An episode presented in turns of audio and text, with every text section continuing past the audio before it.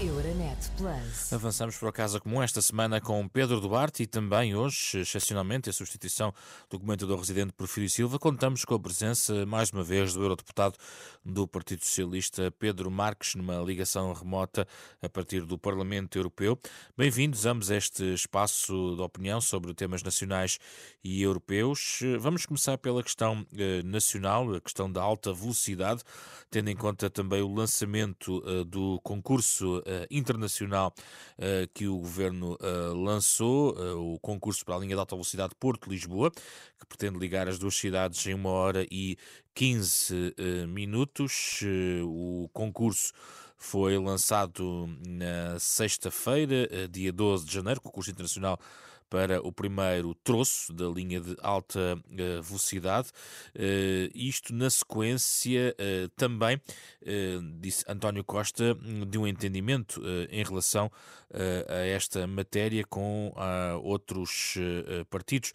Foi votado na Assembleia da República uma recomendação do PS ao Governo para o lançamento deste concurso público, com o voto favorável do PS, PSD, Iniciativa Liberal, PCP, Bloco de Esquerda, PAN e Livre, e a abstenção do Chega. A questão que se coloca, e pode-se colocar sempre, Pedro Duarte, bem-vindo, é se faz sentido lançar um concurso destes numa altura em que o governo encontra-se limitado, estamos a caminho das eleições de 10 de março fazia mais sentido uh, esperar ou a necessidade de fechar este concurso por razão do financiamento europeu que está alocado a este uh, projeto tornava inevitável este método para avançar com o processo, com, tentando recolher algum entendimento, sobretudo com o maior partido da oposição neste momento, que é o PSD? Boa tarde, José Pedro. Uh, cumprimento também de forma muito, muito especial o Pedro Marques, que, que hoje nos acompanha, e, e naturalmente todos aqueles que, que nos estão a ouvir. Eh, este, este, processo, de facto, carece de alguma uh, transparência, eu dizia, ou, diria, ou pelo menos de, de, uma maior clareza por parte de quem tem uh, a informação na sua posse, que é o governo. Nós fomos, de facto, o país foi surpreendido com um, um, aparentemente um prazo até ao final de janeiro em que uh, uma candidatura tem que ser apresentada para podermos ter acesso a um financiamento comunitário que é, de facto, de monta, é muito significativo e isso precipitou de facto esta decisão, que em circunstâncias normais, eh, eu concordo, uh, acho que não deveria ser tomada por um governo de missionário, um governo em gestão. Mas a posição que foi assumida pela generalidade dos partidos, o maior partido da oposição, o PSD, mas não só, eu, com todos, com, com uma pequena exceção que talvez não seja de, de dar muita relevância, eu diria que houve um consenso, para não dizer uma unanimidade, dos partidos mais, mais uh, pronto, com, com um bocadinho mais sentido de responsabilidade nestas coisas, de eh, viabilizarem um projeto de resolução que também em si próprio é um projeto eh, muito enigmático, porque no fundo é o, é o, partido, o, o grupo parlamentar do Partido Socialista que está a apelar ao governo para não deixar passar um prazo de uma candidatura que é um ato, eu diria, quase administrativo, portanto é um ato burocrático de apresentar uma candidatura, porque a decisão em si de modernizar e de reforçar a ferrovia entre Porto e Lisboa, acho que, ou Lisboa-Porto, se quisermos, uh, uh, é absolutamente inequívoca. Acho o, que o há... governo sustenta que foi uma forma, no fundo, de recolher uma, uma base de, de, apoio político que pudesse, no fundo, enfim, confrontar com a, digamos, a natureza precária do governo neste momento. Quer dizer, se isso dá conforto ao governo, eu acho que foi basicamente uma espécie de uma pequena farsa, não é? um, um ato de marketing político, porque em outros momentos uh, uh, isto nunca se verificou. Depois não é o governo, é o Partido Socialista que apela ao governo não é? através do, do, do, projeto de resolução, portanto nem sequer foi o governo que fez esta, que tentou este consenso e porque depois foi afirmado por todos aquilo que tinha que ser feito. Não é? Isso eu conheço melhor a posição do PSD, como, todos compreenderão, uh, mas penso que eventualmente será também de todos os partidos que votaram favoravelmente, com exceção do Partido Socialista, é que o compromisso é tão só de que nós não inviabilizamos, evidentemente, uma candidatura para acesso a fundos comunitários, havendo o risco de perder esses fundos porque nós não temos mais nenhum compromisso com o governo, seja sobre o que for, porque nós desconhecemos, nós não Esse sabemos. é um ponto importante, Pedro Duarte. Exatamente, o PSD, neste ponto de vista, compromete-se exatamente com o quê, lançando estes concursos? É apenas e tão só que o governo, e repito, o governo dê andamento a uma candidatura, uh, fazendo nesta fase a pressão, ninguém percebe porquê, que foi deixado para o último minuto, não é? Pronto, mas será por incompetência, por desleixo, por incapacidade, não sei. Mas foi deixado para, o, para in extremis haver esta candidatura sob o risco de perdermos financiamento comunitário. Então, muito bem, se, se o governo precisa desse conforto, tem esse conforto. Agora, nós não conhecemos, e isto é importante uh, que fique claro, nós uh, não, não conhecemos as fases do projeto, não conhecemos os prazos do projeto, não, não, não, conhecemos o financiamento e o modelo de financiamento do processo, não conhecemos as soluções técnicas que vão ser defendidas, nós não conhecemos nada e, portanto, Mas não há nenhum foram, compromisso. Algumas coisas já foram divulgadas, Pedro. Há, anúncios nós conhecemos há muitos anos já, e já houve para todos os gostos. Hum. Esta candidatura, de facto, ainda não conhecemos, não sabemos o que é que é, nem, nem como... E, portanto, não pode haver um compromisso, como é evidente, não, é? não, há, não há cheques em branco dessa natureza sobre rigorosamente mais nada. O que existe, isso é muito claro, há uma vontade uh, inequívoca de, de, dizermos que o, o, o, país precisa de modernizar, de reforçar a sua ferrovia, em termos gerais, e particularmente a ligação, que é o que está em causa aqui, a ligação entre o Porto e Lisboa. Isso é inequívoco. E há um compromisso do PSD, com certeza, de que esse, eu quase diria, esse desígnio nacional. O PSD uh, concorda com essa ligação prioritária? Com certeza, com certeza. Isso não, não, não... não quer é ser condicionado, nas, digamos, no formato do, do projeto, é isso? É, isso desconhecemos e, portanto, não podemos afirmar eh, mais do que isso. E, portanto, reavaliará se for governo a partir de 10 de março, é isso? Isso será sempre reavaliado, como é evidente, até no nome do sentido de responsabilidade nacional, tem que ser reavaliado. É? E depois, na altura, se verá o que é que, o que, é que foi, quais são os compromissos assumidos, qual é o, o é, é, importante que se diga isto, é só a apresentação da candidatura, não há nenhuma garantia sequer que a Comissão Europeia venha a aprovar este, este projeto que, que o Governo apresentará. Até já, já há exemplos passados em que correu mal, não é? Por, por manifesta uh, incapacidade do Governo. E, portanto, esperemos que agora a candidatura seja pelo menos bem feita, para nós não perdermos este financiamento e depois, em função disso, será analisado com certeza na altura. Mas sempre com o sentido de responsabilidade, bem entendido, não é? Nós não, eh, nós não fazemos, ao contrário, se calhar, de, da tentação de outros que querem fazer disto assim uma espécie de, de, de, de marketing uh, à volta de, destes grandes projetos a prioridade, evidentemente, será sempre o interesse nacional e, portanto, quanto a isso, eu acho que, que temos todos de estar sossegados, porque não, não, este não será uma arma de arremesso uh, político-partidária, não serão certamente com os grandes investimentos. Pedro Marques, uh, porquê que uh, há caso para chamar eh, este processo de falta de transparência nele contido eh, é uma das principais notas que o Pedro Duarte aqui deixa e de resto eh, estamos a falar do maior partido da oposição neste momento, mas naturalmente a partir de 10 de março pode inclusivamente ser governo e portanto há aqui um governo à, à espera também deste projeto. Esta falta de transparência, na sua opinião, é uma acusação que faz sentido? Boa tarde, muito obrigado pelo convite mais uma vez para estar convosco, é sempre um prazer. Um cumprimento ao Pedro Duarte, um cumprimento também aos ouvintes. Um, essa acusação de falta de transparência percebe-se em contexto de campanha pré-eleitoral, uh, não consigo percebê-la de outra maneira, mas, mas percebo, o Pedro Duarte tem toda a legitimidade para dizer como entender, evidentemente. O que sabemos é que foram várias semanas de hesitação do líder do PSD, tem sido nesta matéria, tem sido no aeroporto, tem sido em tudo aquilo que sirva para o país andar para a frente.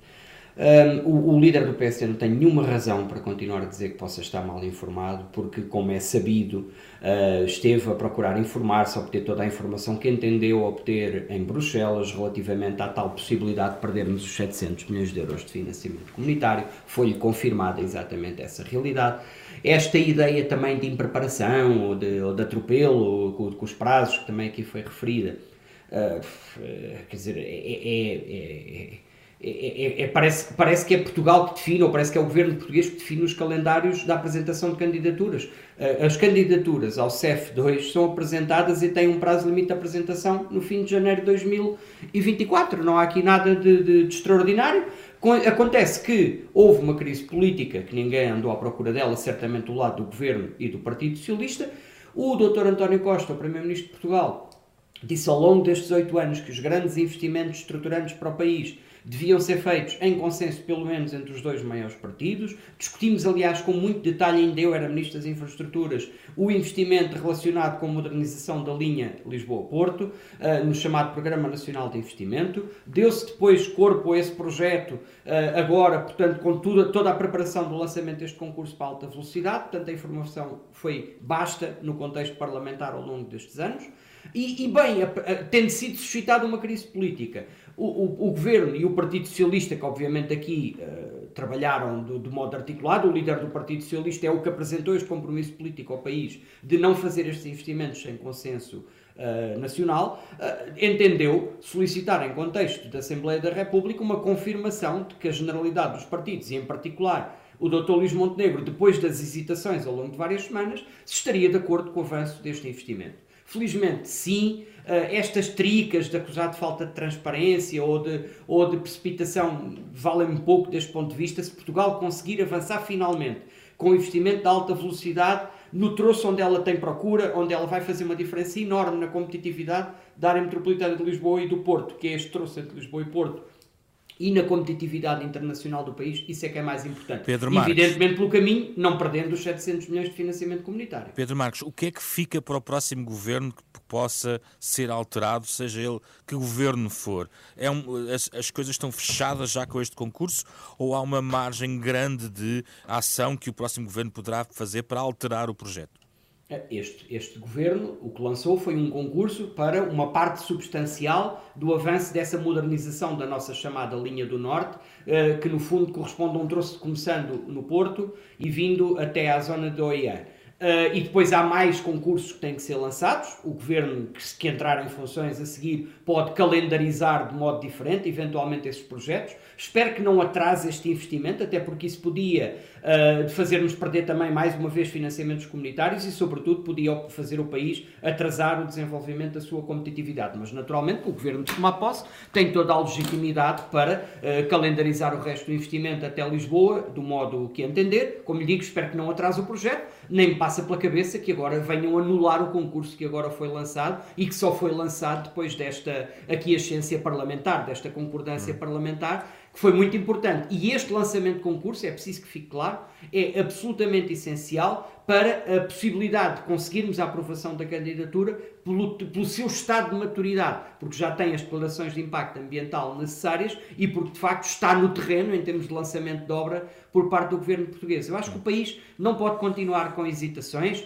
os investimentos andamos anos para a frente e para trás e não pode ser assim. O país tem que andar para a frente e o governo, acho que corretamente, lançou uma obra muito, muito importante para a competitividade de Portugal e das suas duas áreas metropolitanas uma... e, aliás, de todo o país, Sim. porque as cidades que estão no troço entre Lisboa e Porto, que estão neste caminho, todas elas, as grandes cidades que estão no caminho, vão ter estações próximas deste, deste comboio de alta velocidade, Sim. vai ter um impacto enorme também na região uh, centro. Pedro Duarte, muito rapidamente, a segunda ronda é muito curta, mas gostava de colocar duas pequenas questões. Primeiro, isso quer dizer que, deste ponto de vista, o PSD não, nada tem contra um modelo, por exemplo, de parcerias público-privadas, eh, caso este projeto, tal como ele foi apresentado, eh, o Pedro sublinhou a questão da apresentação e eu vou manter esse termo. Eh, o projeto prevê três parcerias público-privadas em três troços.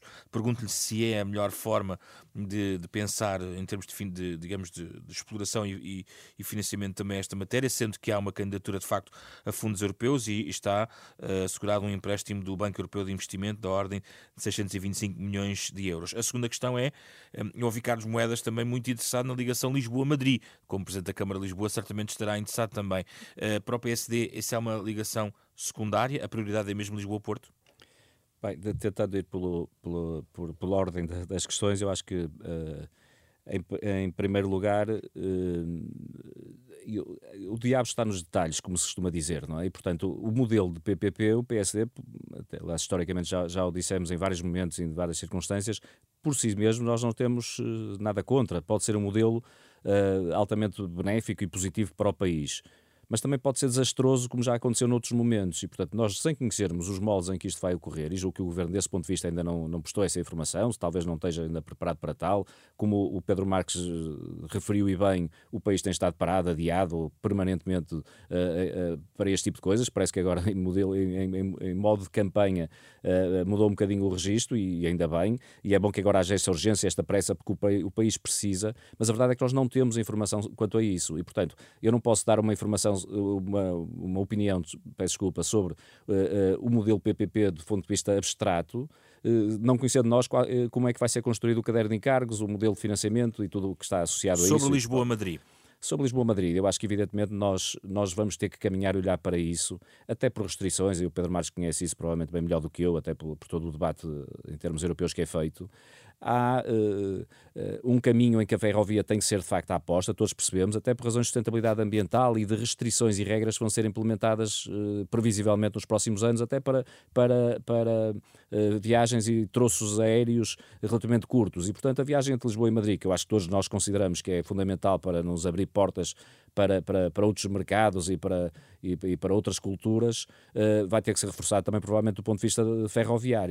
Uh, mas também, mais uma vez, isto terá que ser avaliado em devido tempo se o PSD vier a assumir responsabilidades em função daquilo que é, uh, nesta altura, os projetos e daquilo que, eu lamento ter que o dizer, naquilo que são, de facto, os financiamentos a que poderemos aceder porque estas coisas infelizmente custam dinheiro. Não? Pedro Marcos, muito rapidamente, porque não Lisboa-Madrid também, eh, ou, ou, ou, como prioridade, tendo em conta que Portugal não está ligado à Espanha por alta velocidade e, portanto, não está na rede eh, europeia de alta velocidade? Olha, essa visão do Presidente da Câmara de Lisboa tem dois problemas. Um, é uma visão centralista, eh, que não consegue compreender a importância para a competitividade do país do eixo Lisboa-Porto, Uh, também revela bastante desconhecimento até do ponto de vista da, da competitividade ferroviária, porque é realmente a ligação Lisboa-Porto que é o grande eixo da, do, do, da mobilidade em Portugal e, e, e, pode ter uma, trazer uma competitividade enorme ao país. E depois revela um outro problema de ignorância, é que está a ser construída a linha, uh, e não, não foram nada adiados os grandes investimentos em Portugal, pelo contrário, uh, a linha que está agora a ser construída entre Évora e Elvas, que é a maior construção de ferrovia nova no país nos últimos 100 anos, e isto não é propaganda, é factual, é perguntar a Infraestruturas de Portugal, está a ser construída agora, também com financiamento comunitário, lançado por este governo nestes 8 anos, na altura em que eu era ministro. Estamos a construir o, o que o país nunca teve. Veja bem falta, as décadas que nós andamos à, à volta destas discussões e nós nem uma ligação tínhamos à fronteira a partir, neste caso, do Alentejo, que é a ligação que permite fazer-se para a ligação Madrid a partir de Lisboa. Pois é agora que está a acontecer esse investimento entre Évora e Elvas, que nos vai permitir, de facto, ter uma ligação competitiva à Espanha e que pode no futuro migrar eventualmente para essa lógica que estamos sempre aqui a falar das bitolas, que é uma coisa, aliás, tecnicamente ultrapassada, porque os comboios hoje já podem mudar de bitolas sem ter que mudar os carris, portanto, isto já há grandes alterações tecnológicas. Nós, a notícia, que é boa também de ser dada ao Presidente da Câmara de Lisboa, é que estamos a construir a linha que nos faltava e que estava por construir há décadas entre Évora e Elvas para termos realmente uma ligação competitiva à Espanha a partir de Lisboa. Mas a grande, aquela que vai mesmo mudar competitivamente do país de uma forma impressionante é realmente esta ligação Lisboa-Porto, que agora avançou. Vamos ao tema europeu. Euronet Plus. Hungria, um tema que foi eh, debatido já hoje na, no Parlamento Europeu e também penso que esta semana, amanhã, haverá uma votação. Uh, em cima da mesa uh, está uh, a questão do cumprimento da Hungria em relação aos requisitos de Estado de Direito. Os eurodeputados querem respostas sobre as violações do Estado de Direito por parte da uh, Hungria. Recordo que a Hungria está uh, a contas com um conjunto de pressões neste sentido. há um artigo que prevê, do Tratado da União Europeia que prevê sanções em caso de violação do princípio de Estado de Direito e, para mais, a Hungria é o país que vai presidir a União Europeia no segundo semestre e sabemos até que não, sabemos, que não existe para já um sucessor à vista para Charles Michel, o que pode indicar até, previsoriamente, que Vítor Orbán poderá ser o presidente em exercício da União Europeia enquanto esse problema não estiver resolvido. Pedro Marques, eh, porque esteve mais próximo desse debate esta manhã no Parlamento Europeu, ehm, para além da resolução, uh, o que é que se pretende na prática? Sancionar efetivamente uh, a Hungria ou ainda mais, uh, para além do congelamento de fundos, em relação a esta matéria? Até onde os eurodeputados querem ir? Olha, um, a situação da Hungria não, não foi sequer só agora desta vez aqui em Estrasburgo, estivemos empenhados nela, estamos empenhados nela durante todo este mandato.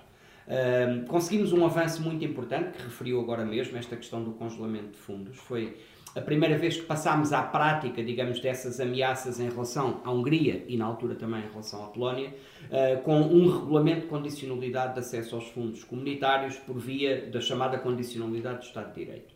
E isso tem estado, uh, digamos, a incomodar o Sr. Orban. E o que o Sr. Orban uh, tem, tem procurado fazer é, uh, digamos, fazer chantagens sucessivas sobre os órgãos da União Europeia, nomeadamente sobre o Conselho, para tentar que lhe libertem fundos, uh, desses fundos que ficaram congelados por irregularidades de Estado de Direito na Hungria.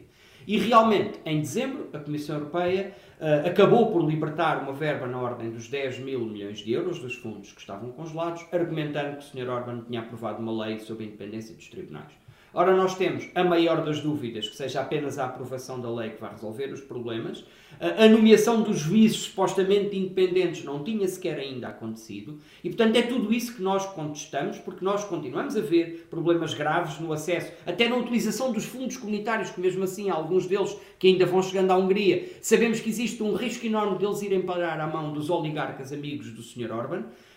e alguns até familiares dele, infelizmente, e portanto temos que continuar, de facto, a manter esta, esta mão pesada sobre a Hungria e não consideramos adequado este levantamento da, da, da proibição do acesso aos 10 mil milhões de euros. Portanto, há de facto duas questões. Portanto, manter o resto dos fundos congelados, colocar em questão junto do Tribunal de Justiça da União Europeia a própria libertação destes 10 mil milhões de euros. É uma matéria que vai ser avaliada legalmente neste momento com a votação que vamos fazer esta semana. Avançaremos nesse sentido.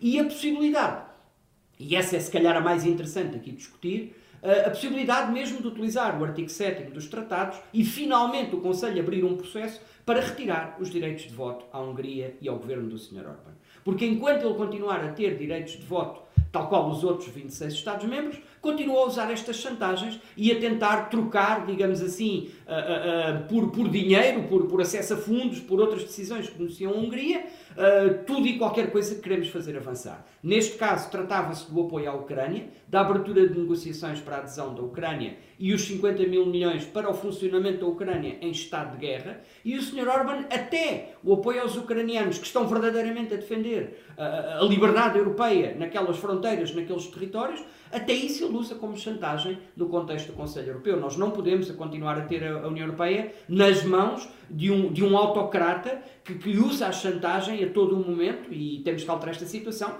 e, nomeadamente, avançar finalmente com, com a retirada dos, do, do Já volto, já volto a si, Pedro Marcos, vou ouvir o Pedro Duarte. Se fosse eurodeputado, votaria a favor desta proposta, eh, Pedro Duarte? Eh, sim, sem dúvida, e, e, desse ponto de vista não tenho nenhuma uh, divergência com, com o que Pedro Marcos acabou de dizer. Portanto, a, a posição é exatamente essa, acho que estou, estou, inteiramente de acordo, nomeadamente quando Pedro Marcos identifica uh, a origem do, do, verdadeiro problema.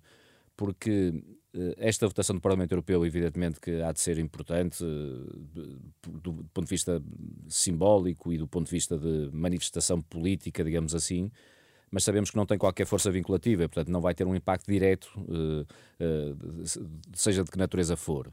Onde de facto isso pode acontecer, ou devia acontecer, é no seio do Conselho Europeu, onde estão sentados os líderes dos governos, portanto os primeiros ministros e onde no, nos últimos eh, oito anos, mas, mas se quisermos cortar um bocadinho, nos últimos cinco anos, quando este processo começou todo a ser aberto, designadamente no Parlamento Europeu, que, que abriu de facto este procedimento, do, ou ajudou a abrir este procedimento do, do, do artigo 7 chamado do artigo 7 logo em 2018, uh, eh, a verdade é que no Conselho Europeu uh, nada tem acontecido. Pelo contrário, há vários primeiros ministros, incluindo o nosso de missionário, que se tem manifestado uh, uma, uma, uma, eu diria, uma grande empatia, até pessoal, uh, uh, com Victor Orban. Nós conhecemos bem as viagens que foram feitas para lá, aliás, até as escalas de, de, de avião para, para assistir a jogos de futebol e afins, é? em que de facto há um conforto que tem vindo a ser dado do ponto de vista político a Victor Orban, que lhe permite de facto abusar daquilo que tem sido a sua posição e como foi muito bem descrita pelo, pelo Pedro Marques. E portanto eu acho que tudo isto é muito importante, não, não estou a desvalorizar, mas enquanto no seio do Conselho uh, houver uma atitude com um bocadinho mais de, de, de, de, lisura, eu diria, ou pelo menos com menos hipocrisia, se me permitem, menos cinismo, porque uma coisa é fazer-se discursos cá fora e depois, quando chega ao momento de, da verdade lá dentro, é palmadinhas nas costas e somos todos amigos. Acho que isto não, não pode ser assim, porque não, não me refiro evidentemente às relações pessoais, que essas não têm nada a ver, mas quando se está a representar Estados, eh, nós temos de defender aquilo que é a posição do país. E a posição do hum. país em Portugal, felizmente, é consensual contra este tipo de violações de Estado de Direito e que, no fundo, acabam por pôr em causa o próprio projeto europeu. Muito rapidamente, Pedro Marques, como é que se pode resolver a questão de Charles Michel para evitar que Victor Orbán, se esse for o o objetivo, digamos assim, destes principais grupos políticos, eh, evitar que seja de facto o único homem ao leme, digamos, do Conselho uh, uh, da União Europeia e, neste caso, também presidindo as reuniões do Conselho Europeu. Uh, há alguma solução à vista? vai haver um nome? o que é que nos pode dizer sobre isso? Bom, é, é verdade que tivemos que antecipar aqui discussões que esperávamos fazer após as eleições europeias e, portanto, a especulação iniciou-se. Uh, e, as, e, as, discussões entre grupos políticos, essas tiveram que começar também. Agora, o, o objetivo é, de facto, uh, logo a seguir às eleições europeias, ver se há condições para eleger, de facto, um novo presidente do Conselho Europeu, para evitar que o Sr. Orban venha a presidir transitoriamente ao Conselho Europeu. E António, é Costa, António Conselho... Costa ainda está nessa lista, Pedro Marques? É, é, um dos nomes que está sempre aqui, digamos, a circular. António Costa tem um prestígio enorme uh, em Estrasburgo, em Bruxelas, junto às grandes capitais europeias, um, ehm, e esse prestígio, felizmente, não foi, não, foi, não foi grandemente beliscado por esta situação. Há, sobretudo, uma grande incompreensão da, da, desta situação que leva à admissão de um Primeiro-Ministro sem haver, sem haver factos nenhum significativos que, que contra ele. Uh, pronto, e as pessoas continuam a perguntar-nos e nós sabemos que, que, que, digamos, o prestígio de António Costa é enorme. Os italianos uh, colocaram agora o nome de Mário Draghi uh, neste... Sim, neste... os centristas italianos colocaram o nome de Mário Draghi em cima da mesa, mas o Sr. Renzi hoje não tem, não tem um poder significativo do ponto de vista europeu, nem sequer na Itália já agora Portanto, não me parece que seja o Sr. Draghi, o Sr. Renzi a melhor pessoa para lançar qualquer nome que seja para cima da mesa em relação ao futuro de, dos, de, dos órgãos europeus. Aqui o importante, de facto, é que nós vamos ter um ano 2024 dificílimo, um, com as eleições uh, americanas, com a possibilidade dos americanos retirarem de facto o apoio à Ucrânia,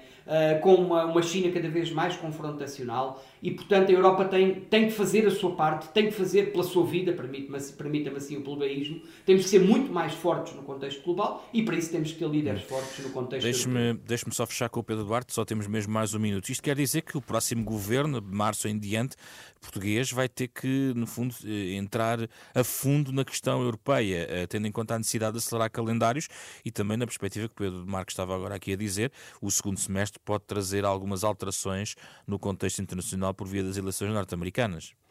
Sim, eu concordo com todos os pressupostos, desigradamente deste contexto, é? eleições americanas e todo o contexto global que estamos a viver e, portanto, os desafios que a Europa tem de enfrentar Uh, mas que, apesar de eu defender, como é evidente, que uh, o próximo governo tem que dar prioridade às questões europeias, que hoje em dia são decisivas para o nosso futuro coletivo, enquanto Estado e nação e sociedade, uh, a verdade é que, sendo realista, nós, sem, termos, sem conhecermos o resultado das eleições europeias, vai ser muito difícil tomar decisões.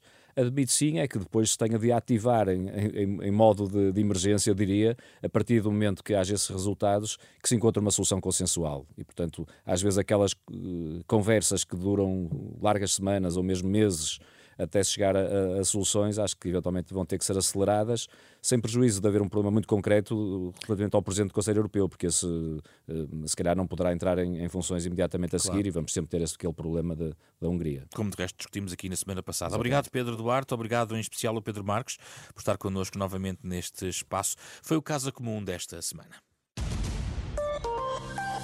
Euronet Plus. Milano. Zagreb. Bruxelas. Sofia. Riga. Euronet Plus, a rede europeia de rádios para compreender melhor a Europa.